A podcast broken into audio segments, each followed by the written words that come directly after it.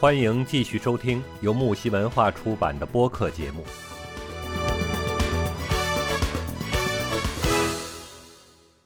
我是这么觉得的，我觉得这次十四系列怎么说呢？就是它的一些引引人眼球的这么一些噱头啊，我觉得这些噱头都很鸡肋，都很鸡肋。因为我买了十三嘛，十三是那个五 G 手机啊，从十二开始就是五 G 手机了，但是十二非常贵。十二整体这个机子呢，要比十三的，就是同款啊，同样内存啊，就同样都是十三或者十三 Pro 或者是 Plus Pro Plus 什么 Plus Max 等等系列对标啊，就是横向对标呃纵向对标的情况下，很明显就能感觉到，就是十三和十二他们是差了一千二百块钱，嗯，就是十二要贵一千二百块钱，就贵的非常多。哦，所以当去年我去买的时候，我一开始是想买十二系列，我想正好十三出了嘛，那我就去买旧的十二。结果一打听，十二同款的才比十三哎便宜四百块钱。我肯定要走官方嘛，因为我第一次买这个手机，我不太敢走就是小店那种，肯定要走官方，要走官网。然后最后我是在这个官方店里面下的单，呃，原价买的这个十三的，一二百五十六 G。就感觉，因为你只贵了四百块钱，你就就完全不感觉贵，你知道吧？而且，哎，我想问一下，方心，你当时为什么？这是你第一次选择苹果，对不对？是的。你当时为什么选择想要试一下苹果呢？呃，是还是是这样的，因为当时吧，我用的手机是一个安卓机，那个安卓机是我。长大以后，我自己能做主买的第一款手机啊，那个手机到现在还在我手里啊。但是那个手机我买可能买了个水货，我是在淘宝上买的。嗯，虽然我花了两千多块钱，但是就是用着各种问题。它因为它啊，我说一下，那个手机是三星的 Note 八。嗯，它是带那个笔，我就喜欢那个笔。很多人都嘲笑我啊，说你。这都什么年代了，你还那个笔？可是我真的好喜欢那个笔，嗯，就特别喜欢。我刚开始买它就冲着它那个笔去的，而且我买的时候它已经出到 Note 十了。我买 Note 八呢，它这个正规厂家自然就是已经没有了。我是在，所以我只能去淘宝上划了，划了到一个 Note 八，呃，是两千四百多块钱。当时拿着它的时候就感觉它的那个屏是曲面屏嘛。当时还没觉得曲面屏怎么样的，拿到手用了一段时间之后，才发现这个曲面屏是真鸡肋啊，真不喜欢呢。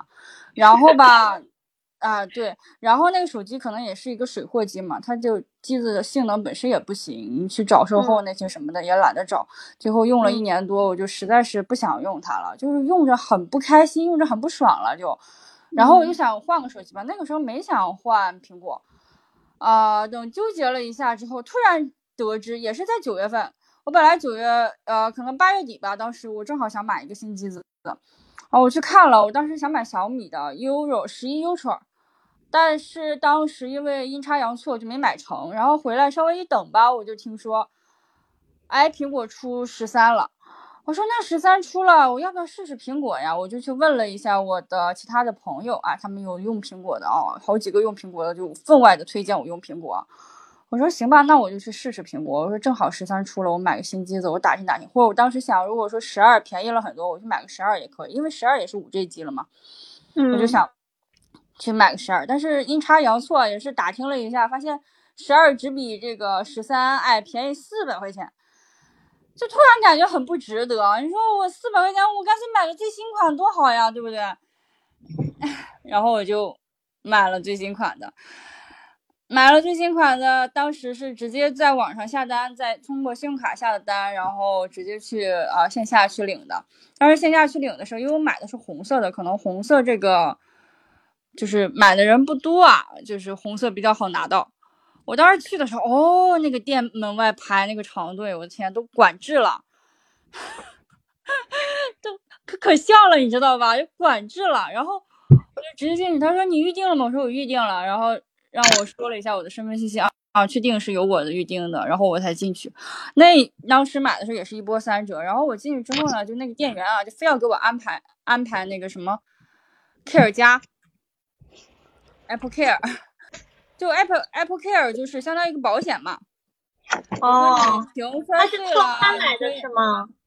那他意思就想推荐你嘛，让你一起买嘛。但是当时我已经在信用卡上付款了，我就不是很嗯想买。但是最后呢，他把我说动了，我说行行，我说那我买吧。我说那我我因为我本来信用卡就是分期嘛，我说加这个之后我也要分期。然后他就说这个单独不能分期，但是如果跟你的手机一起买的话，你就能分期。我说那怎么办？